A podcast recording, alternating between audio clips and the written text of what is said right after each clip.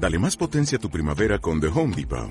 Obtén una potencia similar a la de la gasolina para podar, recortar y soplar con el sistema OnePlus de 18 voltios de Ryobi desde solo 89 dólares. Potencia para podar un tercio de un acre con una carga.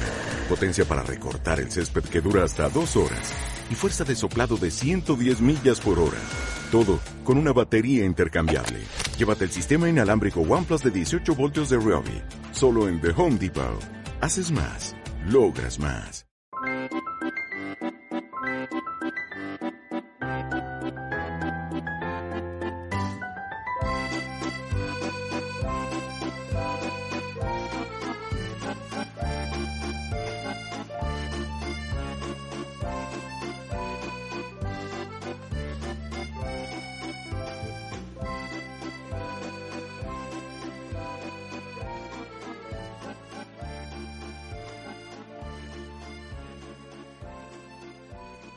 Bonjour tout le monde y bienvenidas una semana más a Lo que no te contaron en Españoles por el Mundo, la serie de los jueves del podcast de la maestra viajera.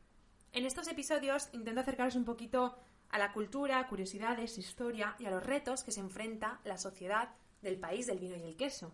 Porque como ya os tengo muy dicho, Francia, y más concretamente París, es la ciudad de la luz, pero tiene mucha sombra.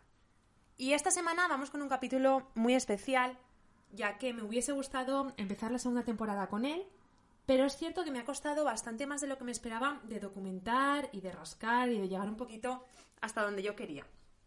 Y es que, ojito, porque esta semana nos vamos a Disneyland París, que es al mismo tiempo uno de mis lugares favoritos en el mundo y uno de los lugares que más curiosidad me suscita en muchos aspectos. Ya os contaré. Y bueno, por si, no sé, por si no lo conocéis, por situarnos un poquito, Disneyland París no se trata solamente de un parque de atracciones.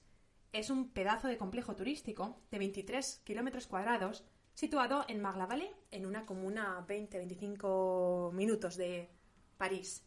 Está compuesto por dos parques, siete hoteles oficiales, más siete asociados, y bueno, luego toda la parte de Disney Villages, que es merchandising, son tiendas, restaurantes, cine, hay incluso un campo de golf, todo dedicado e inspirado en la factoría Disney. Antes de situar el parque en París, se plantearon diversas posibilidades. Una de ellas era construirlo en el triángulo formado entre Denia, Pego y Oliva, aquí en la Comunidad Valenciana. Y luego otro terreno que se planteó fue en el que actualmente está construido Portaventura, en Tarragona. Finalmente, la noticia oficial es que se decidió construir en París, ya que era un lugar bastante más céntrico para la proyección europea, no estaba tan aislado como España, aunque también hay rumores y, habladurías de que se trató de una cuestión puramente económica.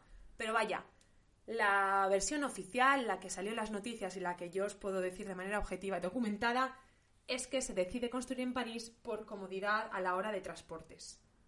Disneyland París abre sus puertas el 12 de abril de 1992, pero atención, todavía no se llamaba Disneyland París, se llamaba Euro Disney. Se trata del segundo parque fuera de los Estados Unidos, siendo el primero Disneyland, el parque en Tokio. En un principio no fue un éxito rotundo, es decir, Euro Disney no cumplió las expectativas que, que esperaban los directores que habían hecho la inversión de montar el parque allí, y no fue hasta 1995 que el complejo empezó a aportar los primeros beneficios. Walt Disney Studios Park, el segundo parque, llega el 16 de marzo del 2002. Pero vamos a remontarnos al momento contratación de toda la plantilla, de todos los recursos humanos que iban a dar vida a ese parque. Porque trabajar en Disneyland puede ir desde ser character, desde ser personaje de cabalgata o personaje de los que van con disfraz firmando autógrafos, a encargado de atracciones, a personal de limpieza, personal de hostelería, objetos perdidos. Bueno, hay una infinidad de puestos en, en Disneyland París y para contratar a todo este personal se abrieron centros de reclutamiento. No sé si reclutamiento es muy castellano lo he traducido. Bueno, de contratación en Londres, ciudades como Londres, Ámsterdam o Frankfurt, un poco para recalcar el aspecto internacional del parque y expandirse un poco por Europa, es decir, dar un poco la sensación que el parque era europeo y no solamente francés. Pero ¿qué pasa? Que el gobierno francés les dice, eh, eh, eh, eh, exijo un cupo de trabajadores franceses ya que estáis instalando vuestro parque en mi país. Los jefes de personal acceden, negocian este cupo con las condiciones siguientes. Las personas que serán contratadas en Disneyland tienen que tener, tienen que cumplir las siguientes condiciones. Uno, tienen que tener unas buenas habilidades de comunicación. En segundo lugar, tienen que dominar al menos dos lenguas europeas, dos idiomas europeos. Y finalmente, deben tratarse de personas socialmente abiertas y que disfruten la interacción. Y me parece muy gracioso imaginarme a los jefes de Disneyland buscando esto en París. Pasemos ahora al momento apertura del parque.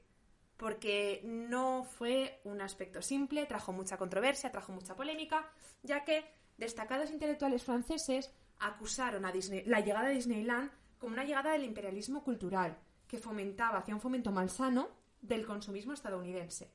Para otros, Euro Disney, que era como se llamaba en el momento, se trataba de un símbolo de la invasión de los Estados Unidos dentro de Francia.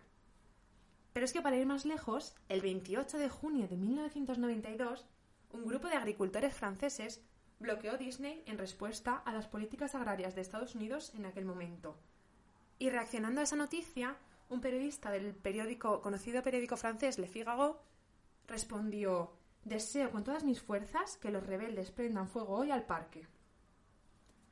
Esta instalación también ha sido tildada por la directora artística Ariane Ninanchik, que es una persona bastante influyente en el panorama artístico parisino, como un Chernóbil cultural, es decir, un lugar de destrucción de la cultura autóctona e imposición de una cultura estadounidense. A lo que Robert Fitzpatrick, que era entonces el presidente de Disneyland, les contestó lo siguiente. No vamos a venir a aceptar todo y poner una boina y una baguette a Mickey. Somos quienes somos y vendemos el producto que vendemos.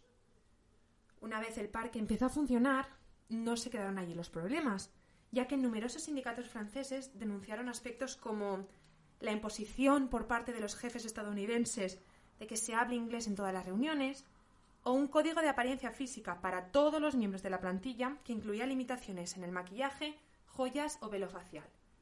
Según los sindicatos franceses, estas limitaciones, estas restricciones en, el aspecto, en la apariencia física, se trataban de un ataque a la libertad individual. Y según la ley francesa, estas restricciones a libertades individuales y colectivas son ilegales. La respuesta que recibieron del director de personal fue que este código de apariencia tiene un gran efecto desde el punto de vista de identificación de producto. Es decir, sin este código no se puede presentar el producto Disney que espera el público. Y ahora, hablando del producto y hablando del nombre, vamos a pasar a este cambio de nomenclatura que realmente fue el encargado de dar el pistoletazo de salir al parque y que mm, empezase a tener beneficios. Como os había comentado, el, parque fue inaugurado en 1992 y se llamó Euro Disney. Para los americanos, euro era símbolo de glamour, era emocionante, era, era europeo. Al contrario que para los europeos, que euro, a pesar de que todavía no había llegado la moneda, estaba relacionado con el comercio y con las transacciones económicas.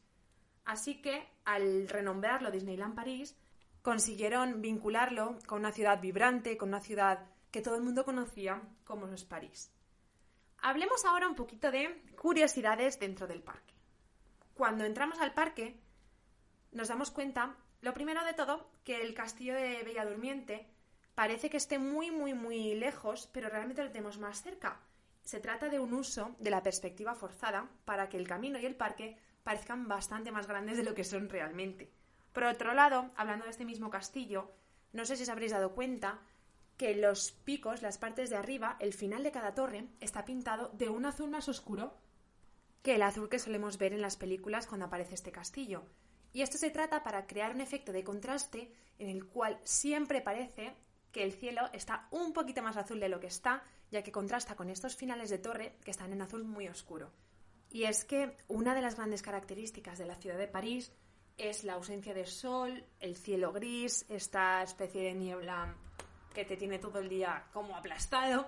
Así que con este contraste, con estas, estos finales de torre siempre un poco más oscuras de, la que, de lo que estamos acostumbrados a ver, lo que intentan es darle un puntito de claridad al cielo para darle el ambiente, la alegría, la, jovialidad a la imagen del parque, es decir, a la estampa que tú te habías hecho en tu mente del castillo de la Bella Durmiente con el cielo azul detrás, con dos nubecitas blancas, que es bastante raro que lo puedas ver, ya que lo que os cuento, normalmente en París el cielo es gris. Hablemos ahora de Main Street. Main Street es la calle principal cuando llegas, la de las tiendas, que hay una barbería y unos restaurantes, y es uno de los pocos puntos comunes en todos los parques Disneyland.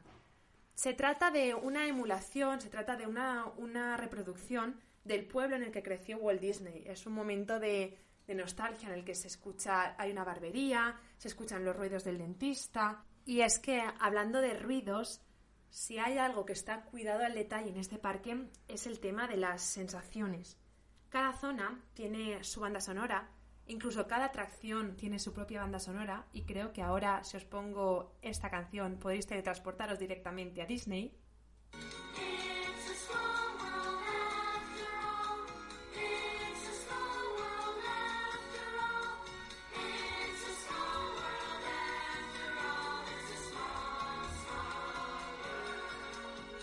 Os suena, ¿verdad? Pues bueno, aunque las haya que no sean tan pegadizas, cada atracción, cada zona del Parque Disneyland París tiene su propia banda sonora. Pero no solamente nos estimulan por los oídos, también Disneyland París tiene un gran trabajo detrás en aromaterapia. Gracias a carrozas que desprenden olor o puestos de comida, siempre encuentras olores característicos en cada zona del parque y además en el hotel principal, este rosa cuando entras, utilizan un ambientador propio que puedes comprar en el parque. Irte, llevártelo a tu casa y que tu casa huela a hotel de Disneyland. Y ahora que hemos tocado el tema de recuerdos, souvenirs, consumismo, quería contaros mi bueno, nuestra experiencia en, en Disneyland para que podáis apuntar estos truquillos y ahorraros unos pocos euros. Porque sí que es cierto que Disneyland me parece un lugar espectacular a nivel personajes, vestuarios, atracciones, escenografía, cabalgatas, espectáculos, pero también parece un lugar en el que estás empujado a consumir, a gastar, a nunca tener suficiente, a siempre ver algo que te gusta. Es como estás bombardeado, pero realmente bombardeado de estímulos que te empujan a consumir y a gastar y a comprar. Y no me quiero imaginar cómo tiene que ser ir con, con hijos, la verdad. Entonces, os comento un poco. Nosotros hemos tenido el pase de Disneyland, es decir, hemos ido muy a menudo durante seis meses.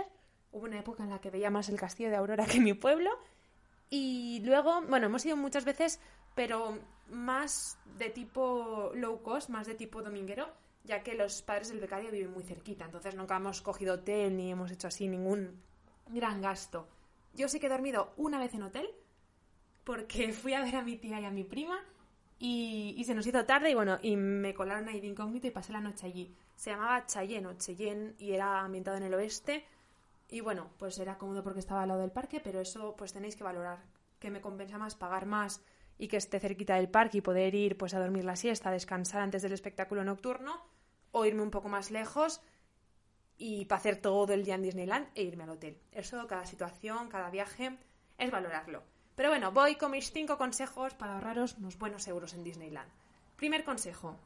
Francia y Disneyland están rodeados, repletos de fuentes de, fuentes de agua potable. Es decir, no compres botellitas de agua de plástico a 4 euros. Llévate tu botella reutilizable y la vas llenando en las fuentes.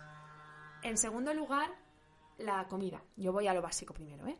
El tema de la comida. No sé por qué se tiene ese mito de que no se puede entrar comida a Disneyland por supuesto que se puede entrar comida Disneyland.